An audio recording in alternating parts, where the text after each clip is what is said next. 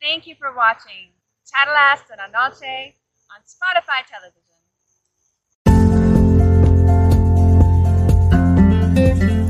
Charlas de la Noche. Palabras con imagen. El análisis de los acontecimientos que influyen en nuestra vida con el periodista Francisco Durán Rosillo.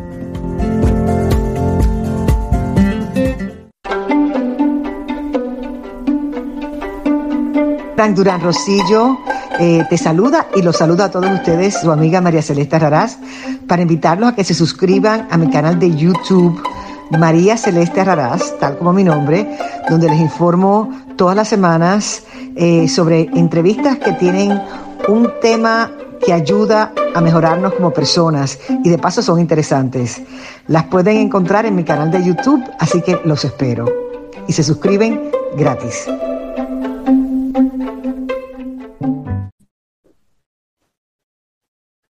Hi there. I decide to do this broadcast in both languages, English and Spanish. Hola amigos, he decidido hacer este eh, programa en, en dos lenguajes, en inglés y en español. Y la razón es muy sencilla. Es que quiero aclarar perfectamente una situación que atañe tanto Estados Unidos como México. And the reason of it is very clear.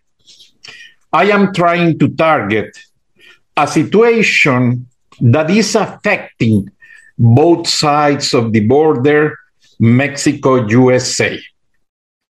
American media has not informed about the attacks from the drug cartels with machine guns burning almost 30 convenience store in several cities of the central Mexico and Guadalajara.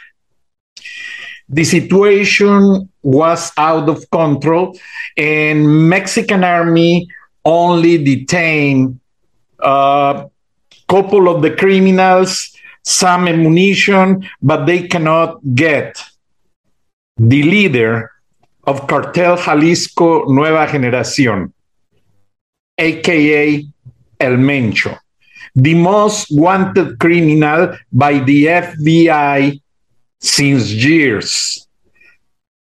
American government is offering between 10 and 25 million dollars for information that leads the capture of this dangerous criminal. Las autoridades solamente detuvieron unos cuantos delincuentes, armamento, pero no lograron encontrar a El Mencho, famoso criminal por el cual el FBI ofrece entre 10 y 25 millones de dólares a quien dé información que lleve a la captura de este peligroso criminal. Now, American media haven't informed about this dangerous situation. Even many Mexican American families have relatives living on these cities where these uh, criminal attacks happens. Los medios americanos no informaron nada acerca de estos ataques pese a que muchas familias de México-americanos y americanos tenemos familiares viviendo en esta zona gravemente atacada en México.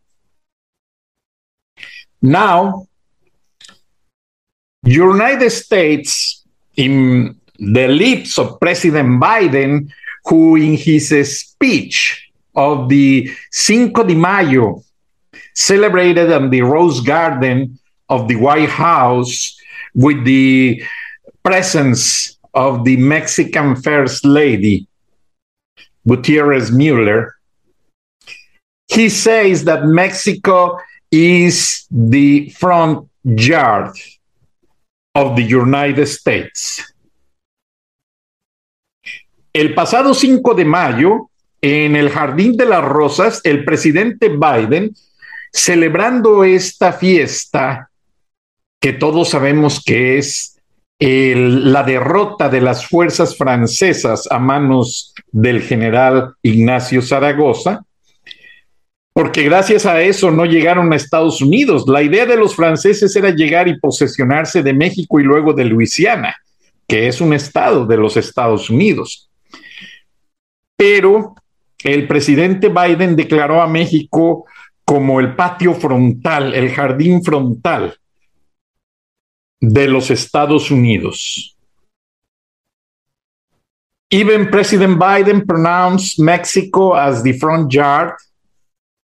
I believe Americans are not caring about the worst and the dangerous situation Mexico is surviving. Is not living, is surviving with the huge influence and control of the drug cartels. los, creo que los americanos no les interesa que los mexicanos sobreviven a esos ataques, porque ya no viven, sobreviven a esos ataques de estas bandas criminales. Van a ver a continuación los videos y creo que la Casa Blanca hizo a un lado la situación. I believe that the White House makes uh, or put aside the situation of the danger of Mexico and open the border to many migrants is okay. But the situation is that the Texas governor, Greg Abbott, and the governor of Arizona and several authorities of the border states are sending buses with migrants to New York and Washington as a message to say to the White House you open the border, you must take care of these people. But the mayor of Washington, D.C., she declares that the capital of the United States has a huge wave of migrants that is out of control and they do not have housing and resources to help all these thousands of people. She says that mm, some federal agency like FEMA, Federal Emergency Management, has to take care of it. Same way, the police chief of New York City, NYPD, he just pronounced days ago that uh, he cannot manage too many migrants an average of 500 buses were sending from the border to both cities, New York and Washington, D.C., with migrants. And that is a problem for these cities.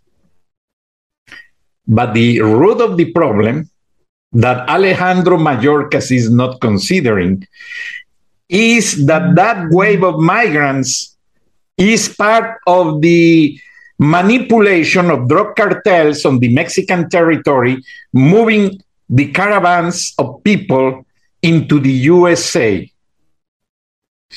And United States of America is going to suffer very soon the same violence Mexico is suffering. I pray for not. I love America. I love Mexico. Lord bless both countries, but seems that President Biden is born and is not taking the right care of this situation. The Vice President Kamala Harris supposed to be in charge of the border control. She declined or delegate such important issue to Alejandro Mayorkas, Director of Homeland Security. But his hands are full just the, with the drug control and criminals on the streets of USA. Seems that Alejandro Mayorkas cannot take care of it. And according several information I've been accessing, the Commission of Intelligence of the Senate, Senate uh, of Senators of the United States are planning to ask put this situation under the control of the Pentagon. Why the Pentagon? Because they have all the resources to close the border and stop this situation out of control.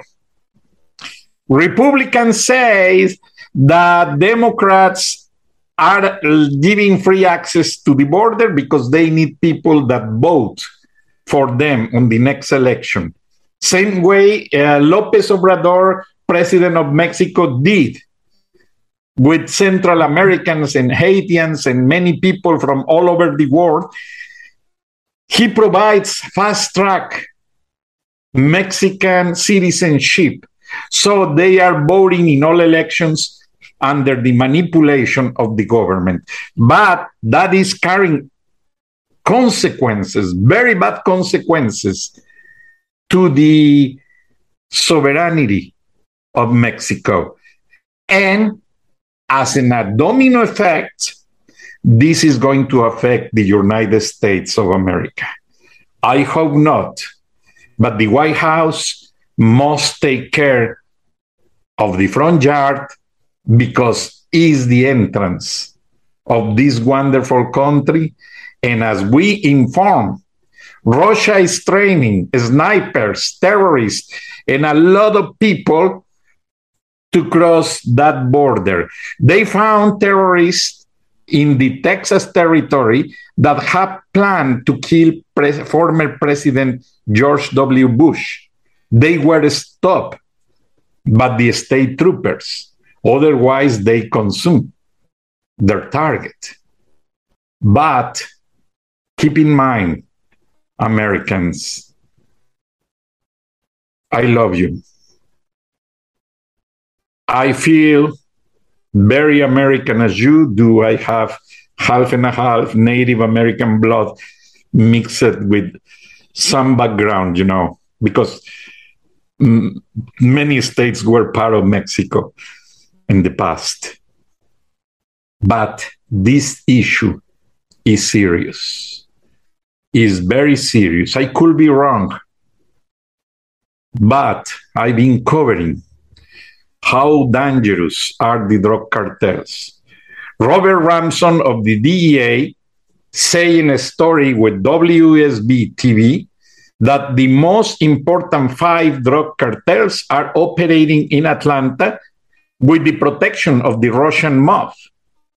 Well, Drug cartels acquire land in the mountains of Georgia and they are training mercenaries, gunmen freely and telling them how to acquire guns and machine guns and ammunition.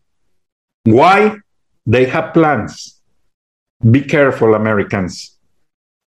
They have bad plans. If they sunk America in fentanyls and opioids that already kill more than 100,000 young Americans, they have plans. And they are helped by the governments of China and Russia. This is serious. Lord bless America. Dios bendiga México. See you soon. Thank you. México durmió en llamas. Ataques en Guanajuato y Jalisco. Cinco detenidos y un presunto delincuente abatido es el saldo de la jornada de violencia en Jalisco, en donde se reportó la quema de vehículos y tiendas de autoservicio, así como bloqueos en carreteras por parte de grupos delincuenciales. Los ataques se produjeron como resultado de un operativo coordinado por el ejército mexicano en el municipio de Ixtlahuacán del Río para enfrentar a grupos de la delincuencia organizada, quienes intentaron bloquear las salidas de la ciudad para evitar el arribo de refuerzos. De manera paralela a la jornada de violencia en Jalisco, Guanajuato se mantuvo como escenario de enfrentamientos. Ataques de presuntos sicarios paralizaron varios puntos de los municipios de Celaya e Irapuato. Vecinos reportaron balaceras, bloqueos e incendios a través de redes sociales. De acuerdo con el presidente López Obrador, entre los detenidos en Jalisco y Guanajuato hay jefes de grupos criminales, por eso hubo una reacción violenta. Mientras tanto, elementos de Sedena y policías estatales se encuentran en la zona en búsqueda de más integrantes de grupos criminales responsables de los ataques. Al parecer había un encuentro, una reunión de dos bandas, llegó la Secretaría de Defensa, hubo un enfrentamiento, hubo detenciones, esto fue lo que provocó las quemas de vehículos, no solo en Jalisco, sino en Guanajuato. Haciendo un recuento de daños, en Guanajuato se quemaron varios vehículos y camiones y se reportan 25 sucursales de la hacienda Oxo incendiadas, 20 en Irapuato, 3 en Celaya, 2 en León. Otros comercios también resultaron afectados, como una farmacia Guadalajara, el comercio Rice y una gasolinera Shell. Tras la jornada de violencia se comunicó la detención de dos individuos en León y tres en Celaya. En Guadalajara se registraron quemas en cuatro puntos, la mayoría en Zapopan, con cinco vehículos incendiados y un camión de transporte público. En el área metropolitana de Guadalajara se reportó la quema de tres camiones, dos vehículos particulares, un camión de refrescos y una tienda de autoservicio. Se aseguraron nueve vehículos, 31 armas largas, cuatro ametralladoras, un arma corta, así como explosivos. En total, de acuerdo al Gabinete de Seguridad Nacional, hubo más de una decena de integrantes del cártel Jalisco Nueva Generación detenidos tras los bloqueos y quema de automóviles en Guanajuato y Jalisco. Durán Rosillo eh, te saluda y los saluda a todos ustedes, su amiga María Celeste Raraz, para invitarlos a que se suscriban a mi canal de YouTube, María Celeste Raraz, tal como mi nombre, donde les informo todas las semanas eh, sobre entrevistas que tienen un tema que ayuda a mejorarnos como personas y de paso son interesantes. Las pueden encontrar en mi canal de YouTube, así que los espero. Y se suscriben gratis.